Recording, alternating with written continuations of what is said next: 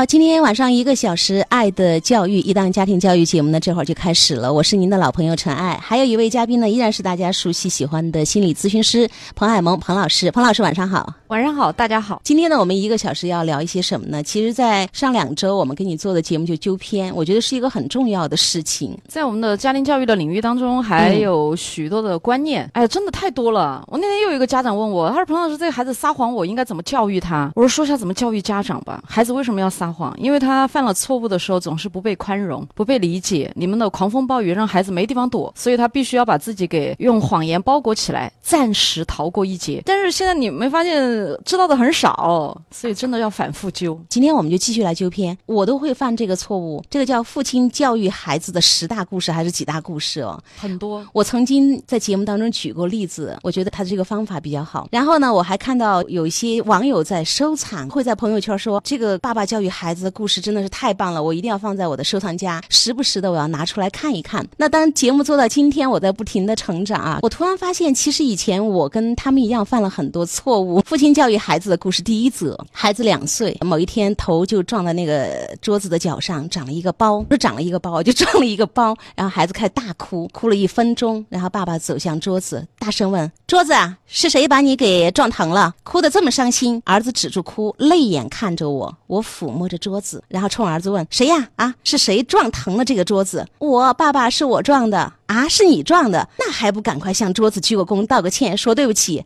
儿子含着泪鞠公说对不起。从此，儿子就学会了责任和担当。那彭老师今天来听听这个故事吧。呃，被很多朋友收藏，你觉得这个故事你有什么感觉？我不知道这个有什么意思。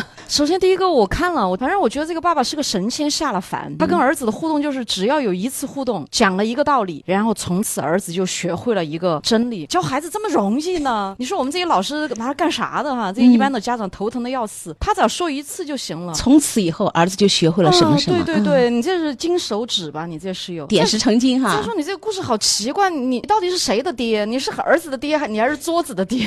这个故事我们可以看看他的谬误在哪个地方。好多家长就说的哇。真的，爸爸这样教育方法太好了。那你刚刚有一句反问，我觉得特别经典。爸爸是谁的爸爸？就这个故事给你的感觉是，爸爸只心疼那个桌子是吗？这个儿子现在被撞疼了，起了一个大包。嗯，然后他在哇哇的哭，他在疼。结果他的亲爹走过去，对于儿子的痛苦不闻不问，好神奇。还要要儿要求儿子现在承担责任，给桌子道歉。在我们的生活当中，有一个常见的场景就是孩子被摔了，不小心，那一般家里就打那个地，地不乖哈，把我们宝宝都不小心绊倒了，然后。孩子不小心撞到桌子了，哎桌子不乖，你看把我们宝宝撞疼了。这个我们以前批判过，呃，特别不好，是不是？对，确实是不好。但是这个爸爸的行为你也很奇怪呀。我觉得无论那个行为还是这个行为，实际上无论他们干了什么，他们都并没有真正的跟孩子的情绪和感受相连接。就是我们的家长刚养育孩子养到十来岁，他们经常很痛苦，孩子也觉得父母不懂我，父母也觉得我我不知道我要怎么做。最重要的有一点就是我们不从来不去看孩子的感受，就是孩子被地撞疼了，被桌子撞疼了，你也不用。去批评桌子和地，但是你去看看宝宝的伤啊，看看他的这一个琴腿包噻。有些小孩他被人轻轻撞了一下，然后他就会很痛苦万状。在我们的一些游戏游戏那个教育的书上面，甚至说那个孩子的痛苦你是一定要去看到的，甚至你可以夸张一点，他没有伤口，你就贴个创口贴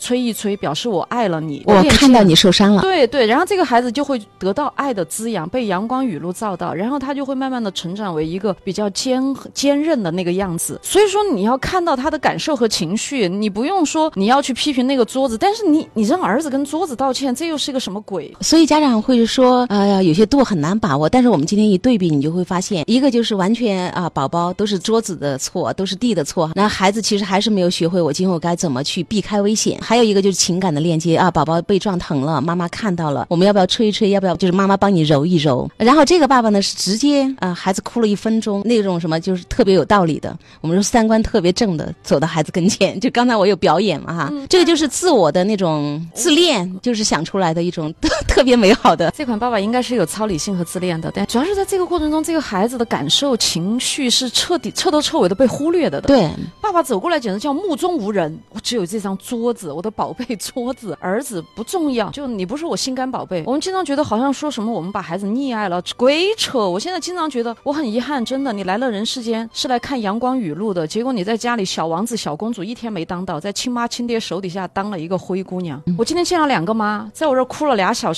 一人哭一个小时，真的很痛苦。所以很多时候父母对孩子在情感上的忽略，这是很大的创伤。情感上的忽略，孩子最后对你情感也就非常的冷漠。那亲两个亲妈哭是因为什么原因呢？因为他们两个人都有很厉害的两个妈妈，然后从来对他们只有指责。批评童年的时候，不止一个妈妈会跟我说，她童年的时候，父母两个人要吵架，她一个小姑娘，他们又都是独生子女了，八零后的妈妈，爸爸妈妈两个人在客厅里摔摔热水瓶、摔碗、摔锅，然后他就缩在那个卧室里，很恐怖。最后打架打完了之后，他的爸爸妈妈，他在那个窗子那儿喊爸爸喊妈妈，爸爸往左边走了，妈妈往右边走了，没人回头，他就被晾在那儿，那种孤零零的感觉，现在说起来痛哭流涕，太多了，就是被父母要随时抛弃的。那种感受看不到孩子的痛苦，呃，难受。他们在那儿摔锅打碗，在那儿吼，在那儿骂。然后有一个爸爸在年三十的时候，因为不满意家里的某某个亲戚，结果那个亲戚又给了他女儿压岁钱。他真的逼着女儿大年三十的晚上去把压岁钱还给别人。别人说压岁钱不能还，他又回家来，他爸爸又逼着他去还。他真的是说起来都哽咽。年三十的晚上，这个压岁钱捏着在那个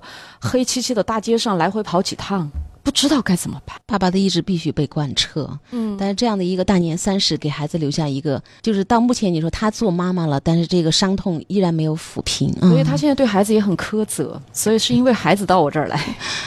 好，我们接下来看一看第二个故事。傍晚牵着儿子散步，经过小桥，这个我是在节目里讲过的，用过的。我当时觉得这个方法特别好。桥下碧水见底，儿子看着我说：“爸爸，河好美呀，我想跳下去游泳。”爸爸说：“好吧，爸爸跟你一起跳。不过我们先回家换一下衣服。”换了衣服之后呢，端了一盆水在儿子面前。儿子很困惑。爸爸说：“你先下水游泳的话，你得学会把脸埋进水里。”儿子点头。那我们现在就开始练习，看你能够埋多久。爸爸看着表，仅仅十秒钟。呛水了，爸爸呛水了，我好难受。爸爸说：“那行，你觉得难受，待会儿呢跳到河里可能会更难受一些。那爸爸，我们可以不去跳吗？好的，不去就不去了吧。从此，儿子就学会了谨慎而不冒失，三思而后行。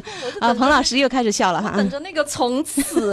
对，为什么教育孩子这么简单？他从来都是一举成功的。对对，不是，我觉得这个爸爸好无趣哦。我能不能报个粗口？又不可以，算了。人家儿子走在桥上，看到那个水一碧见底。很美，我多么想跳下去，嗯，享受那个美好的大自然，对吧？嗯。结果遇到这个爸爸，好吧，我们先立。我当时听到要立刻回去，我就已经有点懵了。如果是我的话，那我们在河边坐一会儿呗，欣赏一下这个美景。我们都不说话，我们看着，我们感受着，或者去摸一下这个水，全身心的去感受水与大自然交融。人家孩子无非就是想与大自然融为一体，他觉得怎么？他觉得孩子要跳河自尽，危险，不安全啊！哦，是因为危险。但是孩子当时是情不自禁，孩子与大自然相通的那一部分被爸爸给割断了。对，小孩这部分比大人厉害多了，所以我觉得爸爸好煞风景啊！我当时为什么要在节目里讲这个故事呢？因为我们家长很多都是说不安全，不要跳，就唠叨讲道理嘛。我觉得爸爸通过用脸埋在水里，对体验式的这种方式，王老师还记不记得我们曾经在节目里也纠偏过一篇文章？呃，这篇文章在公众号也是被大量的转发，大家觉得这个妈妈真的是太会教育孩子了。嗯嗯，就是孩子要一把伞嘛，对，妈妈带过去，很深。对，结果孩子对那个伞就是没有下雨，没有用到，小朋友没有欣赏到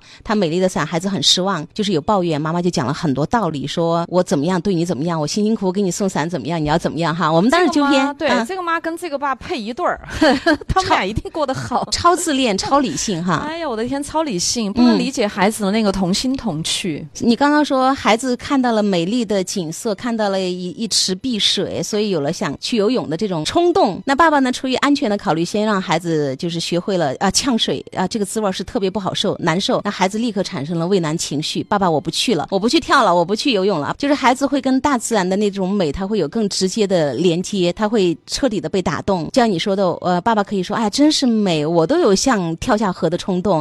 哎，咱们到河边去看看吧，看看水，看看水中的石头，清澈到底的什么样子，是不是还能看到鱼儿？然后可能爸爸还会讲，哎，没有看到鱼，水至清则无鱼，这个可以可以讲一下。但是还有个问题，彭老师，就是孩子想学游泳，哦，游泳呢，这技能你看也被割断，一个是跟大自然的连接，还有一个孩子提出了我想跳水，我去游泳。爸爸说，你看难受吧，还敢下去吗？那为什么啊？对，这都是用威胁的方式让你退回来哈。那个呃，火要烧到你，剪刀要伤到你，然后水要伤到你，样样都要伤到你。所以你还是老老实实待在我身边。我要是看到这个，我女儿跟我讲，那我们俩一起下去擦个水哈。这个爸爸脑袋里面第一个冒出来的是安全。对我其实觉得这个爸爸的安全感是不好的。他因为特别怕这些，他不安全，所以就把他投入到孩子身上。我们看到是美丽的世界，爸爸看到的是不安全的世界。说每个人其实看到的世界都不是客观的，取决于你内心带的那个墨镜儿的颜色。爸爸的那个墨镜儿颜色可深了，看啥不安全，这个不安全，那个不安全，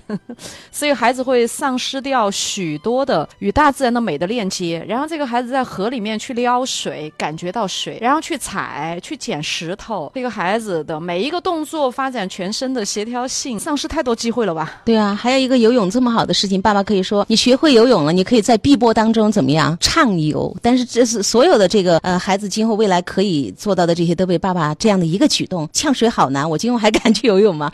我被淹死了，对我被淹死了怎么办？所以你看，爸爸做了这样的一个事情，但是这个是被很多家长收藏跟赞美的一些方法。所以我觉得今天纠偏是太有必要了。好，我们继续来聊。爸爸，我想吃这个。我们都知道快餐哈，想吃想吃。儿子，我告诉你哈，一个人想吃就吃呢，叫狗熊；想吃而不能吃呢，叫英雄。儿子，你是要做英雄还是要做狗熊呢？爸爸，我当然要做英雄。那好，英雄如果想吃这个快餐这样的垃圾食物会怎么样呢？啊，那就不能吃。很坚定，你太棒了，英雄，走回家吧。儿子流着口水跟我回家了。从此。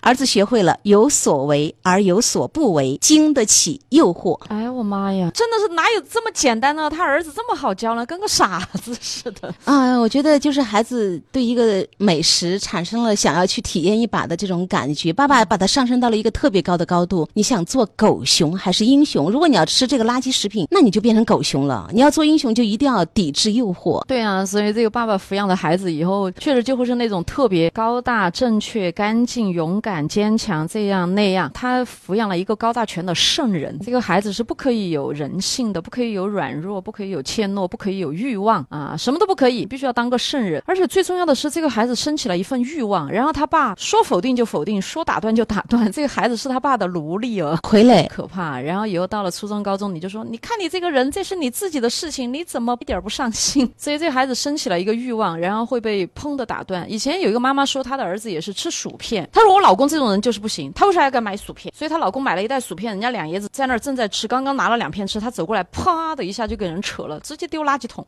所以这儿子呢，跟爸爸亲，跟他不亲，他觉得都是因为他爸爸惯的。嗯，对对对，嗯。所以我说你，你这个行为好吓人呢，真的是。如果你觉得那个薯片有什么问题，对不对？你跟儿子商量一下，来，你吃一片，我吃一片，爸爸吃一片，我们轮流一人一片，就是稍微缩点量嘛。我觉得我们好多家长会一个本领叫饥饿营销，不准喝可乐，吃薯片。不行，实在要吃来，妈妈把这杯可乐喝了，还有一口，你尝尝。哎呀，这个孩子就被吊胃口啊，吊胃口啊，吊胃口啊，然后想的不得了。就你越不给他越啊，就有点像当年某个手机卖的时候，半夜三更的放出来。嗨呀，我们这些很多孩子都是被饥饿营销大的，所以想的不得了。所以说你你就是不能够让他的欲望有一个通畅的出口，就是我们可以尝一尝，试一试，然后我们也尝尝美食，尝尝健康食品。然后你自己去感觉一下哪种吃了更舒服或者怎么样，所以说是这样嘛，没得商量。爸爸而且是用英雄狗熊哈，就把孩子给教育好了。呃，从此以后呢，就不再吃这些垃圾食品了啊，都会经得起任何的诱惑。的一个特别干净的孩子其实是特别可怕的，因为他有这种道德上的洁癖的话，今后他跟人相处是一大问题。哎呀，这些孩子他会特别好为人师，会不停的去评判，他也学会了评判啊，非常清高。这种孩子以后到初中、高中，我这儿一大把。今天还有一个妈妈在问我，她女儿读大学，她觉得那个城市都很土，没有成都洋气。嗯他们班同学也很土，现在每周去上大学恼火的很。很多孩子都上了初中，上了高中，上了大学，哎呀，你看他们好低俗，你看那个人穿衣好没有品味，你看这个老师说话有口音，哎呀，我的天呐，他一天到晚规矩、评判、要求多的要命，就是很欠缺一个包容度，就是那个弹性不足，就他们特别方正。对，所以这个爸爸他简直是一个方方的格子里倒出来的道理爸爸，超理性爸爸，所以这样的孩子长大，今后在人际交往上，他会有很多的障碍。他他会碰，他会到处碰壁，你知道吗？我就突然想到，曾经有一个妈妈，就是她就是生活学习各种规则，孩子必须要严格执行。所以孩子到了幼儿园之后呢，也变成了一个苛刻的人，他会去评判每个小朋友，你这儿不对，你那儿不对，会引起矛盾冲突。然后妈妈就会特别委屈啊！我的儿子告诉一个小朋友，你不能随便踩花花草草啊。他说说的是对的嘛，说的都是正确的嘛。我之前还有个小孩，永远要去告状，一天到晚都要到老师那儿去告，这个同学这儿不对，那个同学那儿不对，全班人都得罪完，他就是欠缺弹性。但是未来的社会其实就是希望包容度能够团结一切，就是有团队合作能力的人啊，弹性不够会特别让人痛苦。下面的这个呢也具有特别大的隐蔽性，我觉得这个故事我也用过在节目当中，就是也是觉得特别好。关于打架的事情哈，我们来说一说，儿子跟同学打架，那个时候呢是八岁，比较顽皮，伤痕累累，回家大哭不止。爸爸就问委屈吗？孩子说委屈，愤怒不愤怒？打算怎么办呢？需要爸爸为你做点什么？爸爸，我要找一块砖头，明天从背后去砸他。嗯，可以。爸爸明天为你准备砖头。还有呢，爸爸，你给我弄把刀，我明天从背后去捅他。嗯，这个更解气。爸爸这就去准备一下。我上楼，理解支持。儿子已经平静了。大约二十分钟，我从楼上搬了一大堆衣服，还有棉被。儿子，你决定了吗？是用砖头还是用刀？爸爸，你搬这么多衣服被子干嘛呢？儿子很困惑。哦，是这样的，如果你用砖头砸他呢，警察会把我们带走，在监狱里大概只需要住一个月，那我们就带些短衣薄裤就可以了。如果你用刀子去捅他呢，我们在监狱里至少三年会回不来，所以我要多带些衣服被子，有可能四季一年四季的都要带齐。儿子，你决定了吗？爸爸还是愿意支持你，要这样吗？孩子很惊讶。是的，法律就是这样规定的。我趁机普法，爸爸，那我们就不干这事儿了吧？儿子，你不是很愤怒吗？呃，不，爸爸，我已经不愤怒了。其实我也有错。儿子脸红了。好，爸爸也支持你。从此，儿子学会了选择，还有就是代价。啊，当时我觉得这个对我来说，我觉得挺迷惑的。彭老师有没有感觉一听特别有道理、有方法，好像阻止了一场那个就是特别严重的事件？听了半天，我当时有一种感觉，就是这不是爸爸呀，这家里是住了一个法官呢，这是永远都保持超理性、冷静。而且当时给我的感觉，真的这一段我觉得好智慧。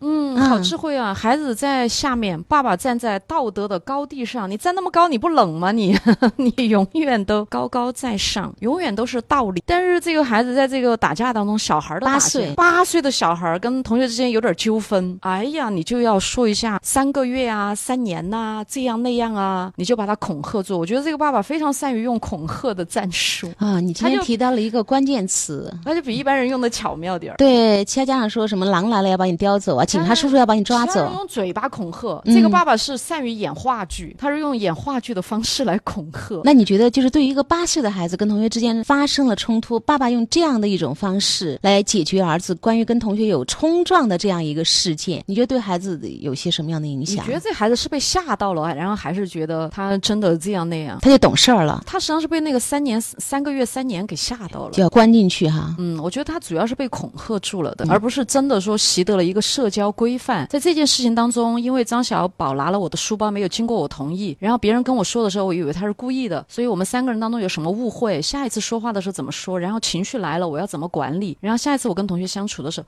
他没有啊，他就一个三年三个月，然后这孩子下次我再也不会了。哎，我觉得你这一点特别好，就是孩子到底发生了什么，爸爸没有去做任何的了解，直接问孩子你想怎么样，孩子说那我就用砖头，用呃刀。爸爸说可以，我支持你。这个过程，爸爸有没有说孩子发生了什么？我看到你哭得很伤心，可以讲讲吗？你为什么受伤了？呃，有一个高一的女孩跟我说，她的最好的一个闺蜜有一个男朋友追她，然后后来那个男朋友因为她掺和了，然后就来说她，她就老她就要去管这个事儿。她妈说管这些爪子嘛，你好生学习嘛。就是这些小孩的这些社交较小事儿，我们父母从来不教他们。好，我们能够把这些故事啊这样子去给大家分析一下哈、解读一下，希望能够对收音机前啊曾经收藏了这么多故事，把它奉为宝典啊，就觉得特别智慧，我一定要向他学习。其实我们可以看到这里边有太多太多的，就是误人子弟，我们说就是耽误家长哈、真的是害孩子。到底是误会矛盾，该怎么去解决？情绪来了的时候，我们怎么可以不用情绪去解决问题？爸爸都没有在这个方面给出一些个引导。我觉嗯得爸爸他从来就没有真正的跟孩子站在一起过，就去看他感觉到什么，看到什么，听到什么，他有什么痛苦，有什么烦难，爸爸不在意。爸爸站在孩子对面那个很高的道德高地上，嗯。爸爸站在道德高地上，就随时都在把我的正确三观输送给你。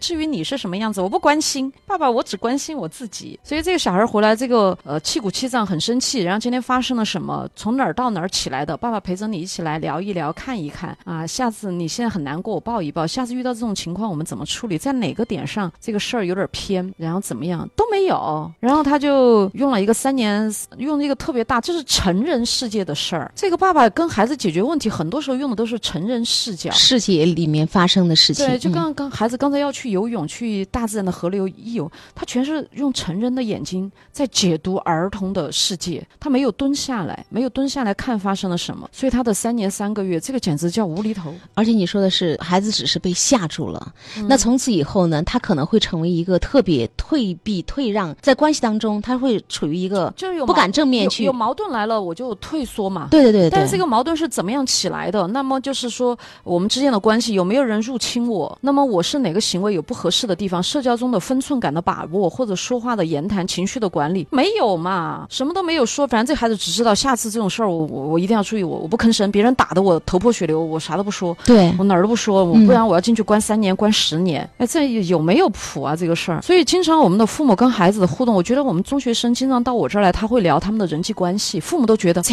点小事说啥子嘛，你好好学习，不要管这些。但是这些孩子没有人去跟他讲，在你跟这个三角关系当中，谁的哪句话，你跟他的互动当中，背后你有一个什么样的心思，你这个心思可能有一个什么样的想法，我们来讨论一下它的合理性。也许你要去理解，实际上这是孩子非常重要的一个学习历程。哎，太对了，就是孩子在不停的跟呃朋友、同学呃发生各种我们说不管是误会也好、这个矛盾也好，碰撞当中碰撞当中，成长。他会成长，他会去学习，知道他的界限在哪儿，这个人的界限是什么，我的界限是什么，然后他会去不停的调整，不停的调整，因为我要融入到这个集体，那么我们都要相互妥协，我们才能融在一起。那么孩子就会通过这个去学习。所以，如果家长每次看到孩子什么碰磕破一点皮啊，就要立刻找对方家长要说法、要赔偿啊，什么要到医院去检查，其实你也是阻断了孩子的这种成长历程，而且给孩子在树敌。对，另、嗯。另外一个，就男孩的身体冲撞是是很正常的，我觉得男孩是这样的。然后当一个人有情绪起来的时候，他是要升腾起来的，就是正在升腾、升腾、升腾。他说他要杀人，他要这样那样，这升起来的时候，你啪给他扣下来，这是不利于他的情绪的一个管理的。就是我要把那个能量，就是负能量发泄出去，发出去，但是爸爸把他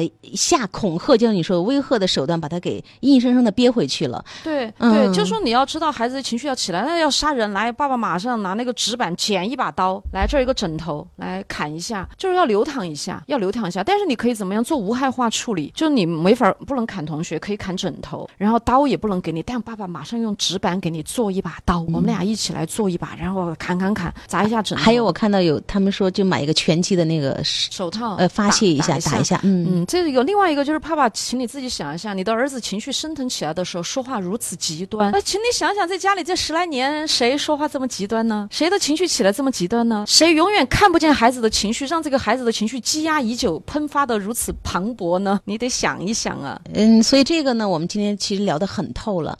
孩子们之间的各种游戏矛盾也好，就像刚才彭老师说的，这是他的社交的一块儿。嗯他要学会怎么去处理，怎么去融入集体，他要知道什么是边界感。对然后学会这些之后，还有一个在冲撞各种的这个矛盾当中，他还会学会什么？哪些是危险的？而且体会越多的孩子，他的经验越丰富的孩子，对危险的感知他特别灵敏，他会提前和说：“哎呀，这个事情不好，赶紧走。”就是真的，他在危险来临的时候，他会比其他一般人更敏锐。对，经验学来的嘛。就像我们说，人家那种土人，就是在森林里长大的大草原的那种原始人，人家耳朵比我们灵，眼睛比我们好使，然后直觉比我们好。那儿有个老虎来了，你这儿傻傻的，人家都知道。对，他就是因为他有有经验嘛，在那个环境中。对，那曾经关于游泳就是打架的事情，我是作为好的案例，曾经在我节目当中示范过。所以呢，这个地方我一定要告诉家长朋友们，在家庭教育当中，我们只有不停的学习，才会成长的更好，才能够知道这里边是有大问题的。嗯，好，我们再来看看下面的一个故事。我看了一下，几乎就是从孩子两岁一直到十八岁，孩子成人，爸爸就是在他每一个那个阶段都会有一个特别经典的故事。从此以后，孩子就好了。儿子喜欢玩游戏，这个时候十岁了，那妻子呢就说教。但是孩子屡屡不改，爸爸就出出手了。儿子，听说你每天玩这个是吗？是。那每次玩了之后，你什么感受？爸，我很茫然，我很空虚，没劲儿，我也自责，我也看不起自己。那你为什么还玩呢？为什么把持不住自己呢？哎，爸爸，我很无助。那行，爸爸愿意帮你。我搬来电脑，给儿子一把小锤子，儿子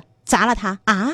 儿子很惊讶，爸爸砸了他。爸爸可以没有电脑，但是我不能没了儿子。儿子流着眼泪，亲手砸了电脑。从此，孩子懂得了什么叫原则。嗯，哎呀，爸爸，你这一招吧，你得赚多少钱了？不知道多少家长排队来学哈。来，一人发把小锤子，我这儿卖五百块钱一把，回去 这把小锤子。但是爸爸的这个理由，同样他会觉得，哎，孩子会觉得特别理解我。我宁可就是没有电脑，我不能没了儿子。我觉得这个故事是编的吧？我见了多少了，手机都不知道摔多少了。很多家里面手机摔了，然后网线拔了。嗯，是不是没说这句话？爱的表达，这个。是爱的表达吗？嗯，这个有点像你上次放的有个案例，就是有个爸爸自己抽打自己，我没有管好儿子，我打我自己。爸爸不要电脑了，爸爸舍了这个电脑。哎呀，情感勒索吧，然后迫使孩子内疚啊，还不是威胁？哎，我觉得这爸爸最擅长威胁了，软的硬的全是威胁。你迫使我砸了我自己的电脑，你得多么内疚啊！你你必须要就范，就范就是。而且我还是因为爱你，所以我把这个电脑砸了。软刀子杀人嘛，这个叫软性勒索。就是把自己搞得苦苦的，把自己搞得很艰难。呃，我们今天讲的是爸爸教育孩子的故事，就是很多网友还有公众号都在推广，还有朋友收藏。那我们今天纠偏纠了很多。最后一点，我觉得也特别这个故事有就分析的地方哈。我们来看一下，儿子十二岁的时候，六年级，作业繁重，情绪焦躁。放学回家的时候呢，臭小子，你昨天是不是把我的盘子打破了？就姑姑嘛，开始说没有，姑姑我没有。孩子就辩解，嗯，然后姑姑就说，我看见你打的，你还耍赖。吗？没有，你们冤枉我。然后孩子哭，情绪爆发大约五分钟。爸爸说，这个时候我从房间里出来，厉声说道：“怎么了？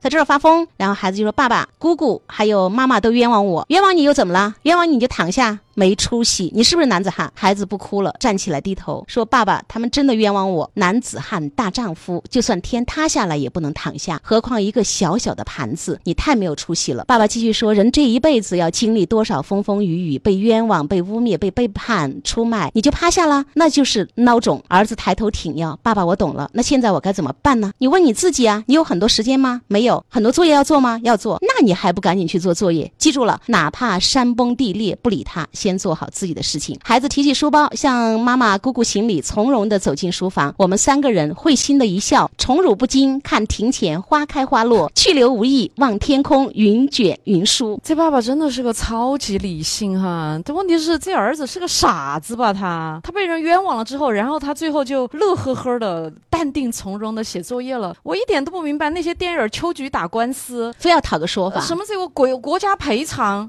找谁赔偿？谁谁冤枉你？了，这人要受得起冤枉啊！然后这些国家之间在那儿争，国际法庭上争这争那，我们国家跟周边邻国吵了几十年的很多事儿，争啥嘛？争你们在争一口气？为什么要争公道？这个世界上没有 没有公道。哎，你不觉得这个也特别典型吗？好多家长说不让孩子受挫折，在家里都都这么不受挫折，那他怎么面对社会上的风风雨？你看爸爸就这样的，外面那么多，你会随时被诬陷、被委屈啊，被冤枉。所以家长的意思就是，只要我在家里把腿给他打断，嗯，然后这个孩子。默默的忍受，把身上给他搓一百道，他默默的忍受。这孩子以后出去耐错能力特别好，这是大错误嘛？你身上都搓的一块好地儿都没有了，出去谁一碰他，他哪儿都疼，更疼。所以说耐错能力不好的孩子，家里都有急躁暴躁的抚养人，天天骂他吼他，满身都是伤痕。现在谁碰碰他一点点，他都疼。所以说有的孩子在学校，谁摸他的头一下，撵半个操场都要把他打死，觉得他怎么样我了？他就是这种，就是因为他经受不了这一个，所以恰恰相反的，而且他刚才。那这个做法真的是不可思议，我觉得，这因为这个孩子这么难受了，爸爸居然还要厉声，完全不近人情。我觉得这种铁石心肠的爸爸编的吧？对，所有的故事就是编的有理有据，骗了好多人。像个有血有肉的爸爸了。对，没有